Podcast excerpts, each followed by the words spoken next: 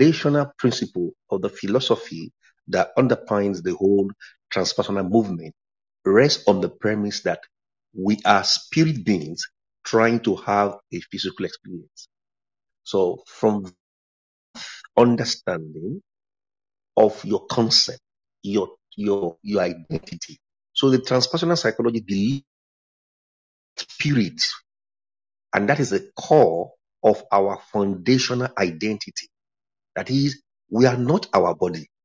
We also believe that life existed does not start from the womb. We believe in a concept we call pre-persona. That is, you are being in existence before you manifest. I'll say it again. That is, you have been in existence before you are manifested in your mother's womb. So the day you were born was not your birthday. That was the day you showed up on this planet Earth. So that's the fundamental belief. And it has great implication on our mental health, finding meaning and purpose in life. Because we live in a world that is full of materialistic ideologies. That is, people only identify with the material side of living things. So we believe in strongly in transpersonal psychology that there is more to you than your bank account. There is more to you than your car, your possession, because you are a spirit trying to have a physical experience. And so your, your core identity is a spiritual identity. And this concept is void of any religious intervention. And so we need this understanding. And that's why we propose a transpersonal education curriculum. So we need this understanding for people to understand that your life is not relegated to your biological existence. The biological aspect of your identity is what you use to navigate this planet, this physical reality. So we believe in the subjective reality that is beyond time and space. And this is what we propagate in transpersonal psychology. Thank you. Amazing. Thank you. I think that is a very important part for each and everyone in humanity to understand that our being in existence is before we were even manifested. And that really deepens the question into when you realize that there is a lot more than just what we are physically seeing, how can we use that Yeah. to have a better life? Because I think, isn't it, at the moment, everybody's looking at what's mainly material, when at the end of the day, Yeah. it's not the main thing. Mm-hmm, mm-hmm, mm-hmm. Yeah, I mean, thank you, uh, Mila, for that question. You you understand. For example, let me let me tell you about this country. You know, uh, United Kingdom. I mean, the UK itself. Uh, I mean, when I say UK, let me boil down to the England. Yeah, uh, because uh, by virtue of nationality, nationality, um, I'm British, but I'm also English. You know, this country with all the wealth, yeah, with all the economic prosperity, you know, social system, England is known as the suicide capital of Europe. Can you imagine that? We have the highest number of undergraduate suicide in England. We have the highest number of child obesity. So you begin to look at economic prosperity here, you know, how the social system is structured here to offer you a better life. However, people, so you can begin to see. So when I came to this country and I begin to look at that, and those statistics are very worrying. And then you begin to see that there is a fundamental problem because me coming from Africa, a third world country, you know, precisely, that we are struggling with the basic amenities there. People are still happy, so to say, but coming into a country that happens to look economically prosperous, and then people are committing suicide. So what is life then? That's a question. So what is life? So you see that that leads to understanding of life because when you live your life based only on your physical identity, you are going to be because there is no hope because the, the, the, the, the limitations you know it's so limited because things are fluctuating. You cannot control the stock market. You cannot control you know what happens in your environment. However if you understand your true reality that you are a spiritual being that you exist beyond time and space this physical limitation of identity will become a less of concern to you because you'll be approaching your life, navigating life from a higher dimension of understanding and a higher dimension of, of consciousness. And that is the basis of transpersonal psychology. Thank you. Excellent. Thank you so much, Professor. Now, saying, right, both of us come from third world countries, both of us were born in African countries. And yet, Yeah. when you think about how kids grow up in Africa, um, even Mm. the humblest of families, the poorest, and the kids are still happy with what they have. Yet you look at kids in 1st world Mhm. countries who practically have Mhm. everything, right? Because I mean, um, Mhm. ask mommy and daddy, and the next day you already have whatever's the latest that they want. And yet, as you were saying, Yeah. there we have the highest depression rate in first world countries. So how can we Mhm. help our kids? I am a mother of two. I have a daughter of nearly 11 and a son of eight. How can we use transpersonal psychology and teach them at this early age? Question. I know on Monday I was the Queen, you know, Queen Nadia Harari. You know, I was teaching. I used to teach uh, uh, transpersonal psychology every Monday. I'm now on holiday. I will resume it back in October.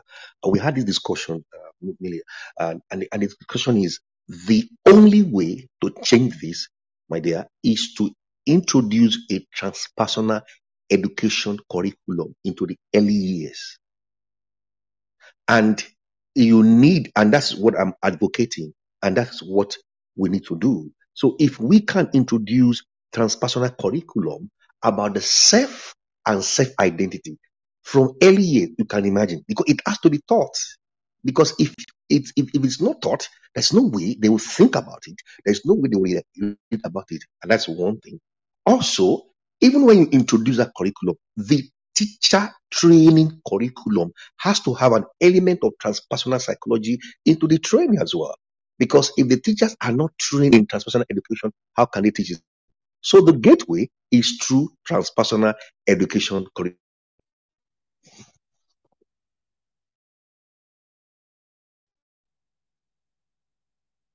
We seem to have some internet interference. Professor uh, Oluwafemi. Yes. Can Now, now we can Can hear hear you. you. Go ahead. Carry on, please. Yeah, I said the gateway is to introduce a transpersonal education curriculum to our early years, to start from the early years on until to our higher education. Secondly, is also to introduce transpersonal education into our initial teacher training curriculum development. Thank you. Yes, I think that is also very important because, of course, it does not help if a teacher does not know what it means to be able to transmit it to kids.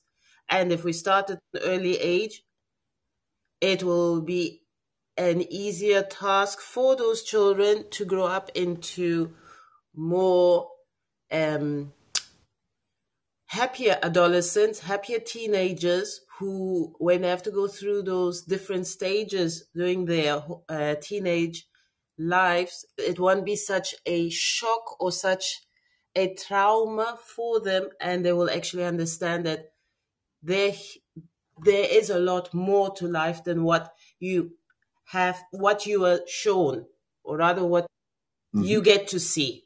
So I think that's an excellent idea. Now, do tell us a bit about the collaboration you've got with uh, with the Queen Nadia, with Success World Academy, and Elroy University. That I had the pleasure of seeing the scholarship program that you offered, and I think it's a good time to be able to introduce Elroy University and how people can find it online. Yes. Oh, thank you so much for that. Yeah. Uh, uh, Queen Nadia, I joined uh, Queen Nadia Success World One in I think March this year, and when Success World One Academy was launched. So I've been teaching transpersonal psychology since March. So uh, and um, along the line, uh, through uh, I always had a vision of having my own university, and I've been preparing myself for over 10 years for that. Uh, I actually have my second master degree in higher education. So I'm a consultant in teacher training and higher education curriculum and pedagogical development. Uh, so, so we, and through, through the help of the king, uh, the king happened to be our chancellor and, uh, the is our pro chancellor and I'm the vice chancellor of Edward London University. And we'll be launching our website next month, you know, uh, fully we we, uh, we are right we are designing the curriculum i mean the curriculum is already there but we are building the so we'll be doing that launching uh, of the website you know. And so we we hopefully uh, they, uh, we're taking students you know kick off next year. So between now uh, the first quarter of next year that's our plan actually i'm looking at april. So by april we should start with the first batch of students. So and our degree are are established by the, the Kingdom of Hawaii Royal Accreditation Commission Board. So we got our degree awarding power from Honolulu, Hawaii, America. So it's an American degree, but the curriculum is a British design curriculum. Yeah. Amazing. This is going to be a great project and congratulations. I know that it has been a dream come true for you finally. Mm-hmm. And we wish you all the best. And one have Thank the website you. running, do let us know so that we can help you with the promotion Absolutely. as well. Right. Now, right. what will be required to enter the university? I mean, for the what requirements will people need? Yeah. Yes, I mean, they, there's, I mean, there's a basic, you know, uh, university requirement, which is for you to have a level three qualification, which has different interpretation in different countries. So there's an international uh, uh, standard. You know, your your uh, your ability to, to read and write in English, English at level two, level three. However, because of our philosophy of education, uh, by the way, the philosophy of education that I believe in, which is a vision that is driving the university, is what is what we call the emancipatory concept of higher education.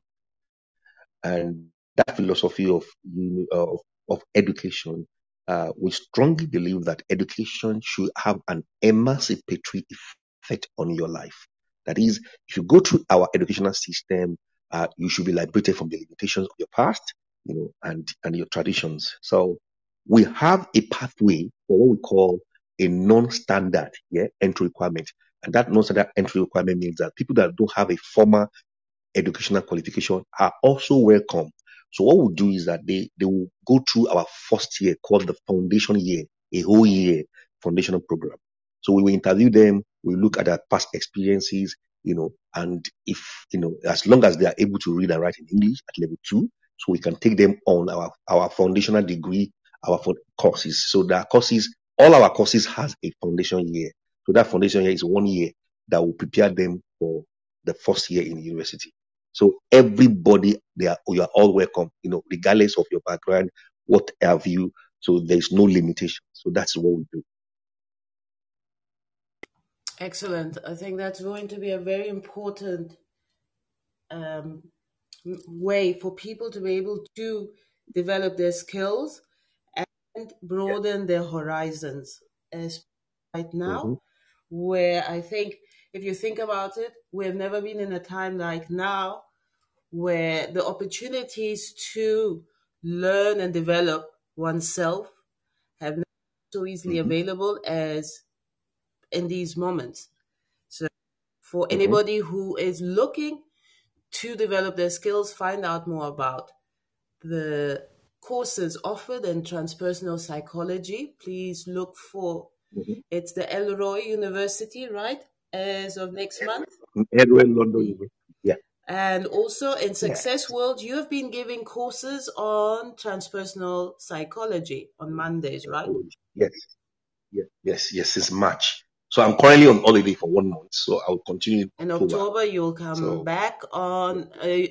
on Mondays, I suppose, or well, we'll see the time schedule. Yeah, it should be. I, yeah, we'll see the time schedule. It should be Monday if I don't have a uh, a, a new timetable from the university. So yeah, definitely it's going to be October. Excellent. Now, where will people be able to contact you if they wish for you to be a keynote speaker as well? Because I know that you're also a keynote speaker. And Yeah, yeah. I I think you I have we have an academy already, which uh, I think you must have seen it. So we have Elroy London Academy, uh, which we offer, you know, theological study, you know, different courses as well. So the university is our latest project. So Elroy London Academy is the company that owns Elroy London University. So, and we have a website for that already.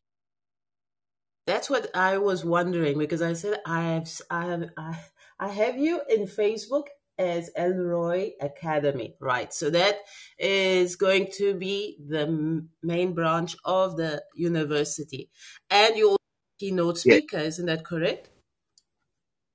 yeah, yeah. So they can, I mean, on Elroy London, London Academy, my past, uh, our office address is there, the website is there. You can, you can contact me through the email from the, from there. Yeah. Excellent. Well, thank you so much, Professor Isan, for the short interview and for your time.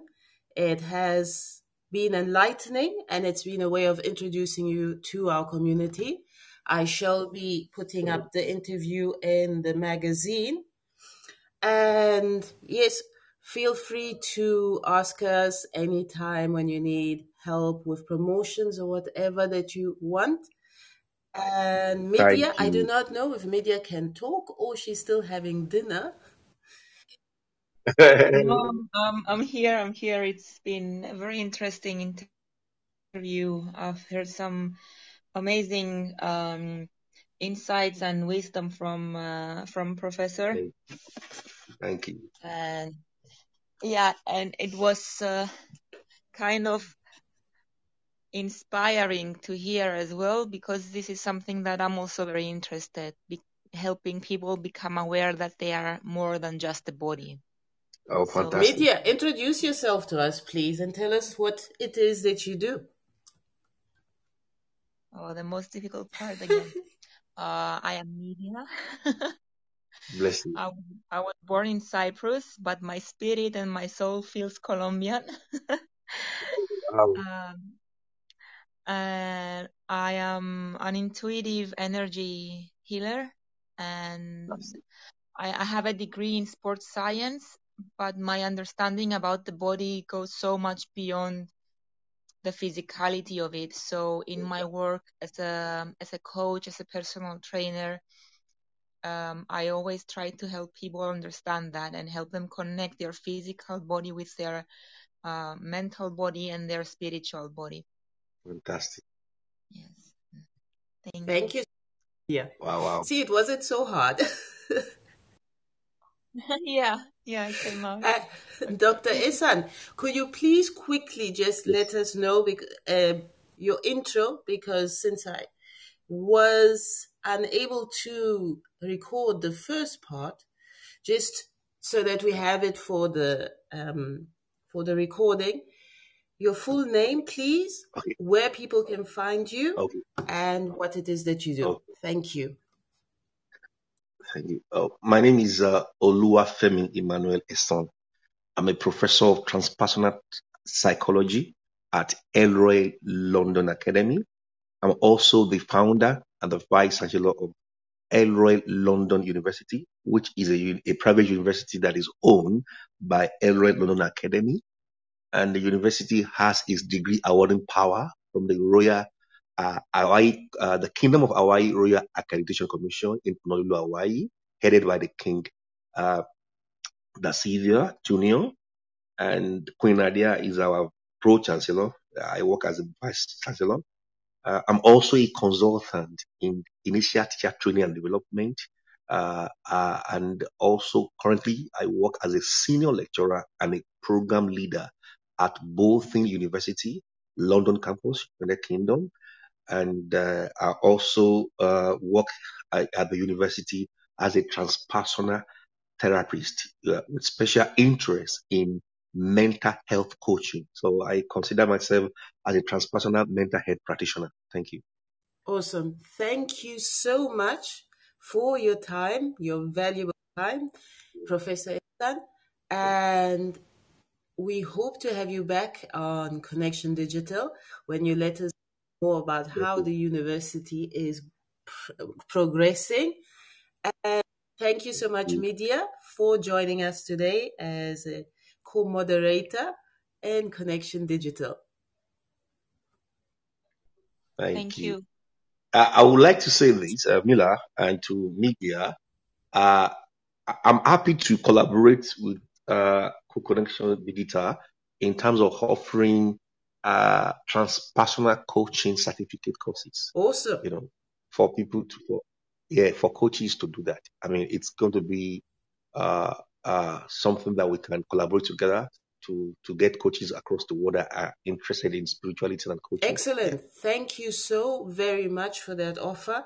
As always, we're always collaborating with people, especially when it can enhance their lives as well as help them discover what it is that they're meant to be and to do. So thank you so much, Professor. You're welcome. Well, have a great evening, ladies and gentlemen. And thank you. I have recorded this so that I can put it up on the podcast. And we shall talk soon and keep up to date. Thank you so much. Have a lovely evening, Mila and media. And stay blessed. Likewise, thank you. for now. Have a great evening and a great weekend. Thank you. Have a great evening. Bye bye. Have a great evening. Bye, media. Thank you.